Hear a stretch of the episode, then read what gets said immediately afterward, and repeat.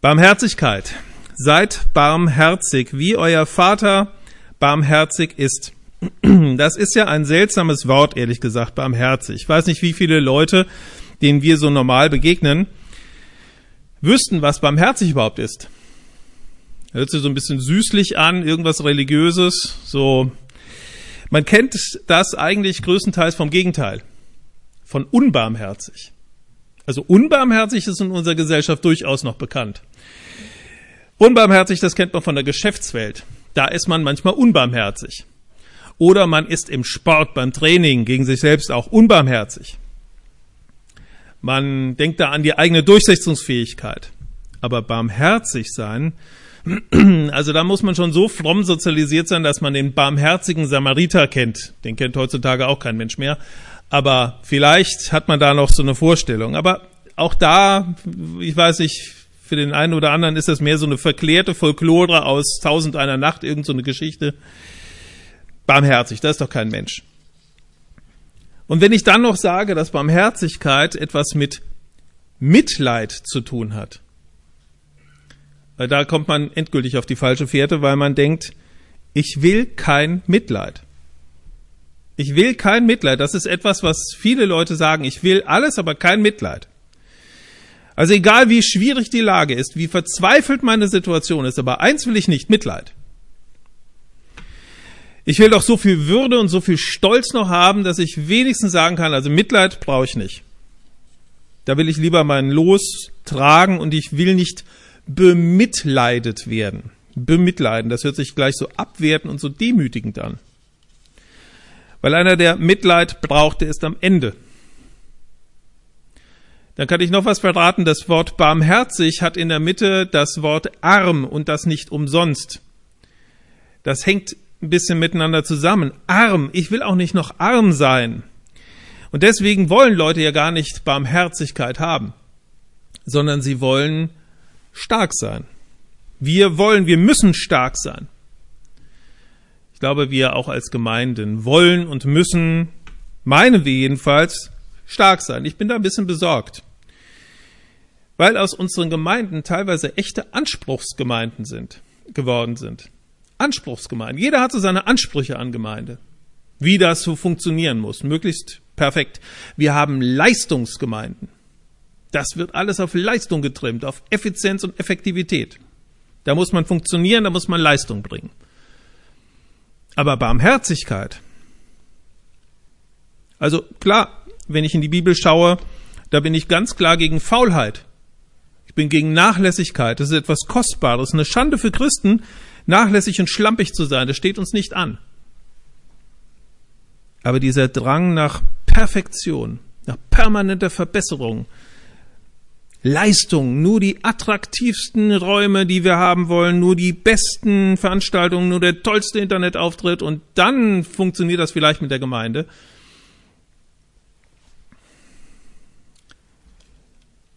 In unserer, meiner Heimatgemeinde gibt es hervorragende Musiker. Das sind Leute, die ihr Geld damit verdienen. Die sind wirklich fantastisch und ich freue mich immer wieder dran. Aber ich bin froh, wir hatten neulich einen eine Familie als Musikteam. Also ehrlich gesagt haben die ziemlich schief gesungen. Und das war jetzt auch nicht unbedingt konzertant. Ich hätte da jetzt auch nicht unbedingt den ganzen Abend mit verbringen wollen, aber sie haben mit Hingabe, mit echtem Herzen gesungen. Und sie haben vor allen Dingen angefangen, junge Leute in dieses Team hineinzunehmen und zu sagen, möchtest du mitsingen? Ihnen war das wichtig. Und ich glaube, wir sind nicht die größten Showgemeinden. Wir sind ein Haufen erbarmungswürdiger Gestalten. Wer sich darüber wundert, dass es in Gemeinde manchmal so ein bisschen komisch zugeht, das liegt daran, dass wir in einem Krankenhaus sind. Das ist ganz normal. Wer sich darüber wundert, dass Gemeinde an manchen Stellen so anstrengend ist, das liegt daran, dass wir so anstrengend sind. Das ist ganz normal und Gott sei Dank dürfen wir kommen. Schon Paulus hat mal zu den Korinthern gesagt, im 1. Korinther 1, Vers 26, seht euch doch einmal in euren Reihen um, Geschwister. Was für Leute hat Gott sich ausgesucht, als er euch berief? Es sind nicht viele Kluge und Gebildete darunter, wenn man nach menschlichen Maßstäben urteilt. Nicht viele Mächtige, nicht viele von vornehmer Herkunft. Im Gegenteil, was nach dem Urteil der Welt ungebildet ist, das hat Gott erwählt, um die Klugheit der Klugen zunichte zu machen. Und was nach dem Urteil der Welt schwach ist, das hat Gott erwählt, um die, stark, die Stärke der Starken zunichte zu machen. Ich weiß nicht, ob man ungestraft an eine unserer Gemeinden einen solchen Brief schreiben dürfte. Da muss man wahrscheinlich schon Paulus heißen. Unfreundlich, oder? Ihr seid nicht besonders klug und ihr seid nicht besonders mächtig. Einfluss habt ihr auch keinen. Ich habe in einem Glaubenskurs ähm, hatten wir eine Kleingruppe und ich war froh, dass ein Ehepaar dazugekommen ist. Einfache Leute, ähm, oh, ja, dem Glauben fern, eigentlich genau die Leute, die wir da haben wollten. Und dann haben wir in der Kleingruppe gesessen und der Leiter unserer Gruppe fing gleich an, sich vorzustellen und hat so die ganze christliche Karriere aufgezählt, was er so alles so gemacht hat. Von seinem christlichen Elternhaus über die Jungschar und was nicht alles, bis jetzt zu seinem sehr Gemeindeleiter ist. Und ich dachte, wie wird das werden? Die nächsten fingen genauso an. Jeder erzählte seine ganzen geistlichen Großtaten und dann kam dieses Ehepaar, ganz kleinlaut und betreten meinten die, naja, also damit können wir nicht mithalten. Das hat mir im Herzen wehgetan, wie wir mit Menschen umgehen und sie klein machen, unbewusst, gar nicht bös gemeint. Aber das muss uns im Herzen wehtun, wenn Menschen so beschämt werden durch unsere vermeintliche Stärke. Mit Gottes Gnade konnten wir sie dann gewinnen, doch, doch da zu bleiben. Es hat mich gewundert, dass sie nochmal kamen, trotz unserer Stärke. Jesus gebietet uns nicht stark zu sein, sondern Jesus gebietet uns, fordert uns dazu auf, befiehlt uns, seid barmherzig. Seid barmherzig. Er betont das sogar, indem er sagt, Gott ist barmherzig.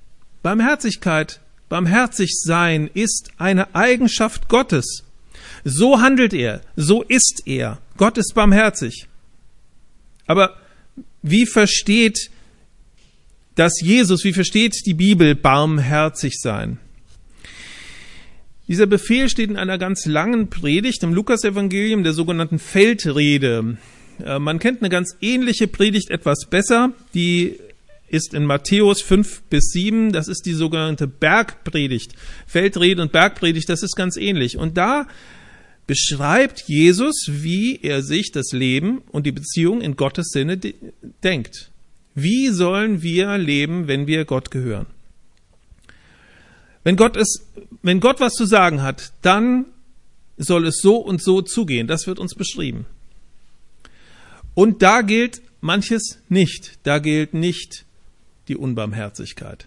Da gilt nicht das Unbarmherzige gegeneinander. Da gilt nicht der Streit als wichtig und richtig. Und da gilt nicht der Neid um das größte Stück Kuchen.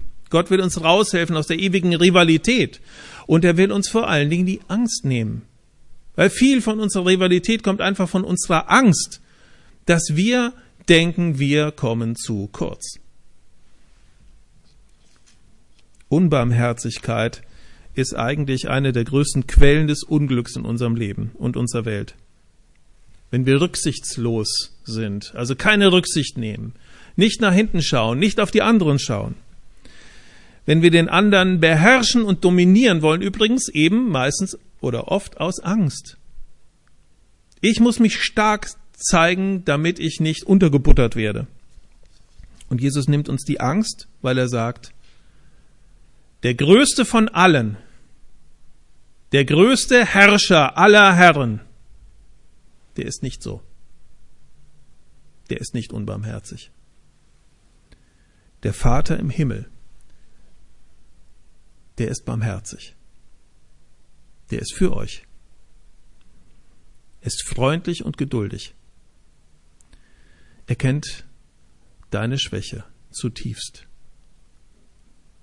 Und er nutzt sie nicht zu seinen Zwecken aus.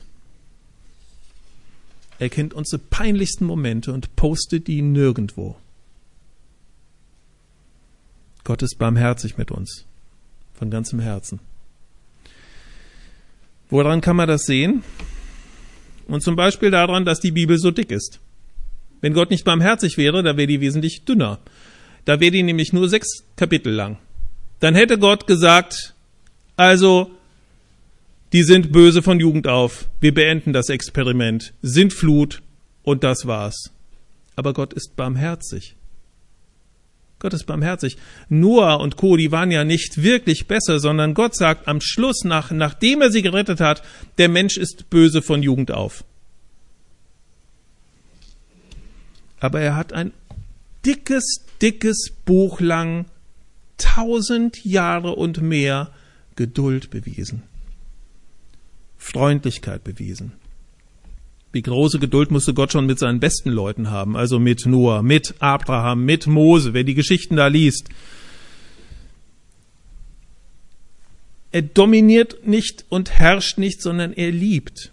Und er gibt immer wieder neue Chancen. Er hat so eine große Geduld. Gott ist geduldig mit uns. Ich habe letztes Jahr mal wieder die ganze Bibel komplett durchgelesen und ich kann euch sagen, das ist eine Wahnsinnsgeduld. Das ist eine unglaubliche Geduld. Man denkt zwischendurch, Gott, was machst du hier? Du hast es ihnen oft genug gesagt, dass sie anders handeln sollen, aber du gibst ihnen nochmal eine neue Chance. Welche Unverschämtheiten muss sich Gott antun? Welche Ablehnung muss er erdulden? Immer wieder ermahnt seine Leute, bei ihm zu bleiben, ihm nicht untreu zu werden. Und sie werden ihm doch untreu. Und er erlebt es immer wieder. Es gibt nur eine ganz kleine Schar von Leuten, die ihm treu sind. Eine ganz kleine Schar, was für eine Enttäuschung. Also wer glaubt, dass das Alte Testament, der größte Teil der Bibel, einen strafenden und bösen Gott zeigt, der soll es mal lesen.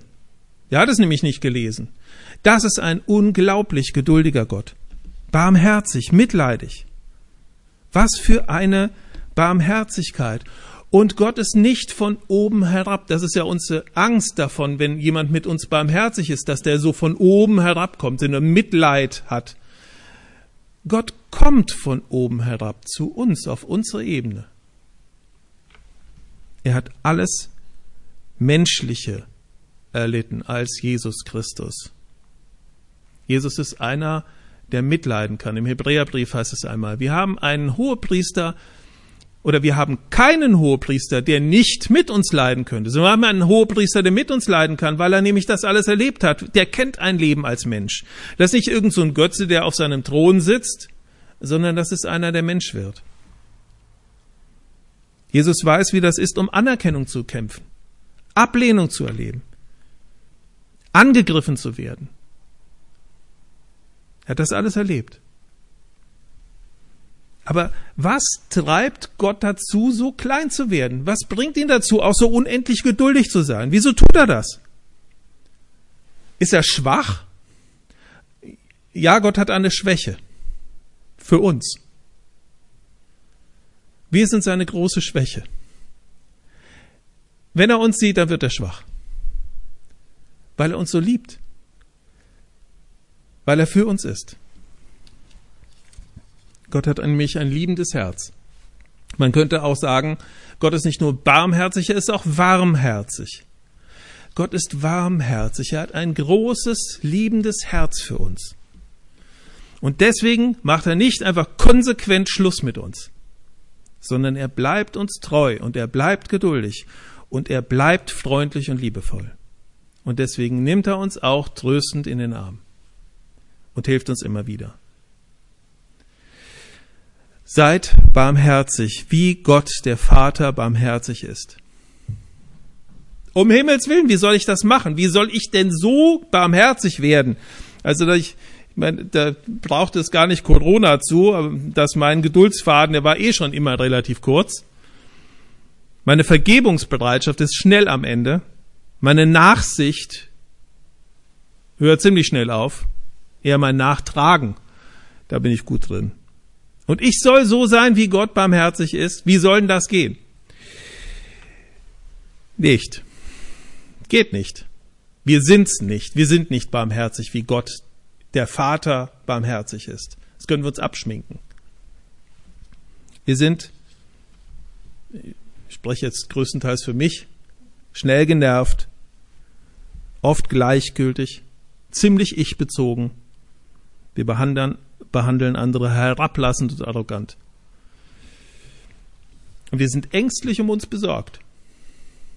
Wir machen so viel Sorgen um uns selbst. Wie werde ich im neuen Jahr zurechtkommen?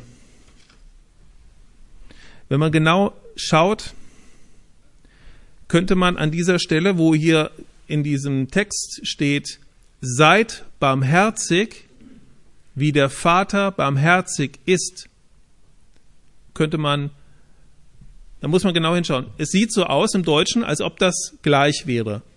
Das Sein und wie Gott ist. Das ist ja beides das Wort Sein. Aber eigentlich sind das zwei verschiedene Worte. Gott ist barmherzig. Ist, da gibt's nichts. Der ist barmherzig, der wird auch nicht anders. Aber bei dem Wort, das für uns steht, das als Aufforderung, als Befehl steht, da kann man eigentlich auch gut übersetzen, werdet barmherzig, wie Gott der Vater barmherzig ist. Werdet. Wir sind nie, wie er ist, aber wir dürfen werden. Wir dürfen uns verändern. Ein großes Glück unseres Lebens, dass wir uns tatsächlich verändern können, dürfen. Was brauchen wir dafür,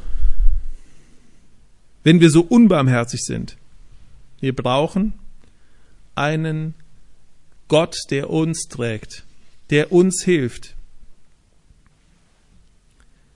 Gott ist ein tragender Gott, der uns erträgt, auch wenn wir so sind, wie wir sind. Gott ist kein gleichgültiger Gott, der jetzt sagt, na ja, sie sind halt so, wie sie sind, ist nicht so schlimm, sondern Gott sieht mit einem ganz feinen Blick, viel genauer als wir, was bei uns alles falsch läuft. Es ist für ihn, glaube ich, sehr schwer zu ertragen, wie wir sind. Weil er ja sogar unsere Motive sieht. Er sieht ja nicht nur die schlechten Handlungen, sondern auch noch unsere schlechten Motive. Und ich bin ja dankbar dafür, dass er so ist. Ich will in keiner Welt wohnen, in der das himmelschreiende Unrecht niemals gerecht wird. Ich will in keiner Welt wohnen, in der das nicht gerichtet wird. Will irgendjemand in einer Welt wohnen, in der Mörder, Betrüger und Verbrecher mit allem durchkommen? Nein, ich nicht. Ich möchte Gerechtigkeit. Und ich fürchte bei meinem eigenen Leben um Gerechtigkeit. Ich sehne mich nach einem Gott, der mehr kann, der das alles sieht und trotzdem trägt der Veränderung ermöglicht, der barmherzig ist. Um so barmherzig zu werden, wie Gott ist, brauchen wir ein neues Herz, ein warmherziges, großes Herz. Gott will uns ein neues Herz geben.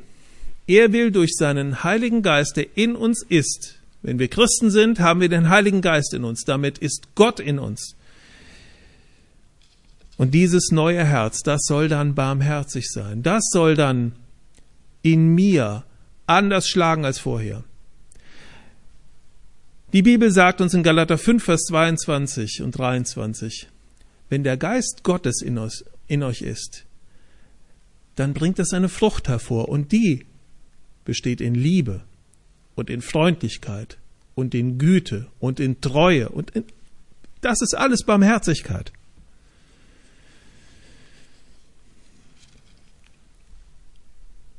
Ich brauche auch Barmherzigkeit mit mir selbst.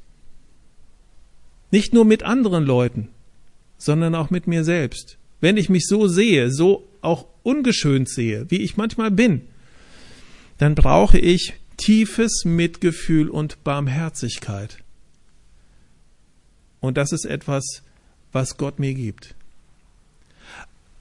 Aber wenn ich diese Barmherzigkeit erlebt habe, wenn ich dieses, diese Nähe, diese Freundlichkeit erlebt habe, dann kann ich anderen Leuten gegenüber gar nicht herablassend sein. Wer sollte da irgendwie unter mir stehen? Ich bin ja schon ganz unten.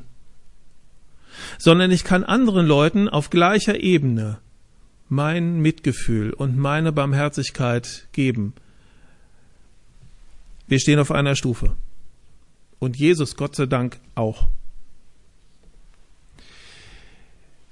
Die eigentliche Veränderung in meinem Herzen besteht darin, dass ich den Heiligen Geist in mir wirken lasse. Ich will jetzt noch ein paar konkrete Ideen geben, die uns bei der Barmherzigkeit weiterhelfen lassen, aber glauben wir ja nicht, dass wir mit diesen Tipps und Tricks jetzt irgendwie das hinbekommen. Wir bekommen es nicht hin, sondern wir brauchen die Barmherzigkeit Gottes in unserem Leben, in unserem eigenen Leben. Und trotzdem, vielleicht hilft uns das konkret, vielleicht erinnert uns das oder eine Idee wäre, ich kann mich in Gesprächen, wenn ich also gerade in Gesprächen merke ich, dass ich manchmal unbarmherzig werde. Ich kann in Gesprächen zum Beispiel mich an Sprüche 15, Vers 1 erinnern. Sprüche 15, Vers 1. Steht ziemlich genau in der Mitte der äh, Sprüche.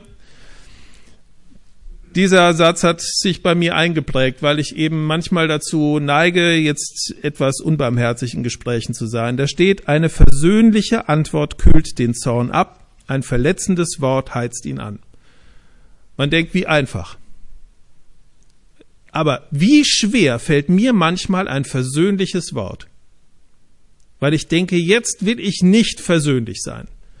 Jetzt bin ich viel zu aufgebracht und viel zu ärgerlich, als dass ich jetzt auch noch was Versöhnliches sage. Aber das ist die einzige Chance, aus dieser Spirale rauszukommen und dem anderen barmherzig zu begegnen. Und ich weiß, ein verletzendes Wort heizt die Sache noch an. Wer glaubt, dass es schon schlimm ist, der muss nur das falsche Wort sagen, es wird noch schlimmer. Ich möchte mir das sagen, ich möchte wirklich barmherzig und freundlich und versöhnlich sein, auch mit anderen Leuten. Mein Ziel, auch bei Gesprächen, soll nicht der Sieg über den anderen sein, sondern ich möchte den anderen gewinnen.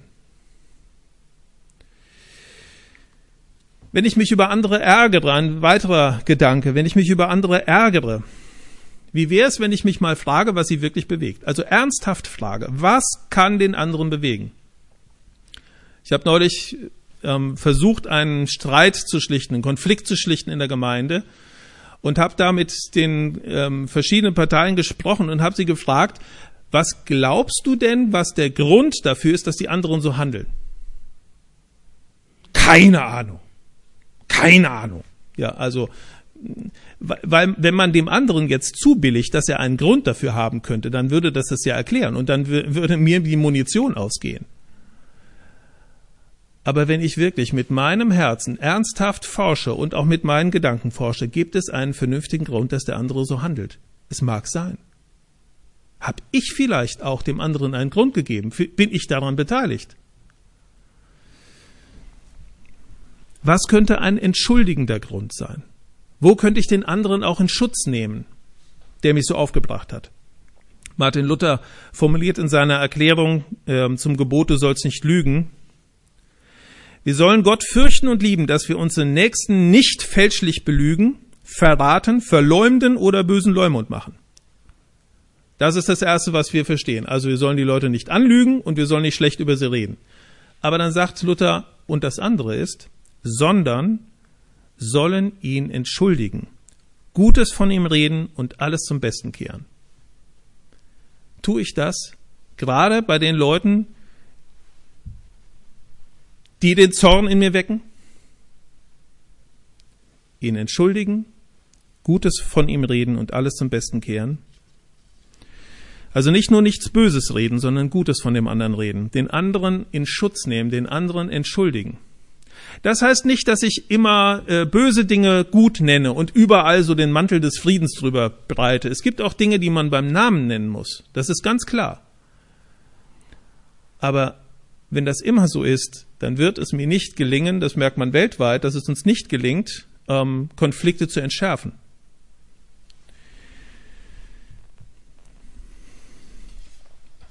Ein letzter Gedanke.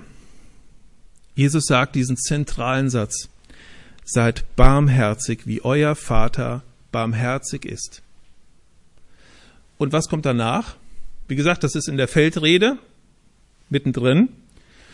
Im Anschluss warnt er uns davor, andere Menschen zu richten. Er warnt uns davor, weil wir werden genauso hart gerichtet werden. Und von wem? Von Gott. Gleiches Maß. Dann sagt er uns, vergebt anderen, denn so wird euch vergeben. So wie ihr Leuten vergebt, wird euch vergeben. Das hat Jesus nicht nur einmal gesagt. Also ehrlich gesagt, ich tue mir selbst was Gutes, wenn ich anderen barmherzig begegne, weil Gott nimmt mein Handeln ernst. Und er wird sich danach richten, wie ich mich, wie ich mich verhalte. Und Jesus beginnt diesen ganzen Abschnitt und sagt, und wie ihr wollt, dass euch die Leute tun sollen, so tut ihnen auch. Das ist nicht die wichtigste und erste Begründung, dass ich damit ja auch so ein bisschen die Spur setze, wie man mir begegnet. Ja? Wie man in den Wald hineinruft, so schallt's heraus. Aber es ist auch eine Motivation. Wenn ich hart über jemanden urteile, ich stelle mir mal vor, wie möchte ich denn, dass der andere mir begegnet? Stell dir vor, du hast einen schweren Fehler gemacht. Was erwartest du, dass andere, wie andere mit dir umgehen? Du hast dich verrannt. Du findest ja gar nicht mehr raus. Du hast dich schuldig gemacht. Wie würdest du dir wünschen, dass andere Leute mit dir umgehen? Die, du willst nicht, dass den Leuten das egal ist, aber du willst, dass den Leuten Barmherzigkeit ein wichtiger Antrieb ist. Ich bin Gott unendlich dankbar dafür, dass er nach diesem extrem anstrengenden Jahr, das wir hier alle hatten, diese Jahreslosung über 2021 gesetzt hat. Wir sind alle angestrengt und ein bisschen genervt und alle nicht so fröhlich und optimistisch und es geht jetzt alles weiter. Uns regt das alles auf. Aber wir brauchen jetzt Gottes Barmherzigkeit und wir brauchen auch viel Barmherzigkeit miteinander. Seid barmherzig, wie euer Vater barmherzig ist. Wir haben es wirklich nötig. Ich wünsche euch allen also ein gesegnetes neues Jahr. Ich wünsche euch ein Jahr, das von Barmherzigkeit geprägt ist. Ich wünsche euch ein Jahr, in dem ihr auch geduldig und freundlich mit euren Nächsten umgehen und sein könnt. Ich wünsche euch ein Jahr, in dem ihr aber auch selbst Gottes Barmherzigkeit, viel Freundlichkeit und Liebe und Geduld erlebt. Von Jesus und auch von anderen. Amen. Ich bete mit uns.